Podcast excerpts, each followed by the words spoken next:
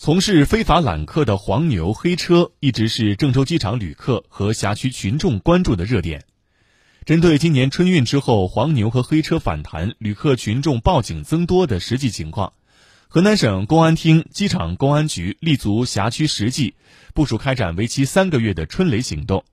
联合机场地区各相关职能单位，对影响航站楼秩序的黄牛黑车。以及客流高峰期航站楼前交通秩序等问题进行重点整治，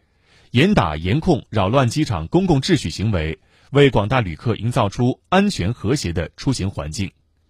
据了解，为了确保春雷行动取得实效，机场公安局专门制定工作方案，组织专班，精准锁定重点部位和重点人员，科学部署警力，驾驶电动巡逻车，配备单警装备、盾牌、钢叉等。在重点区域开展不间断巡逻，形成威慑力；对发现的黄牛进行驱离教育；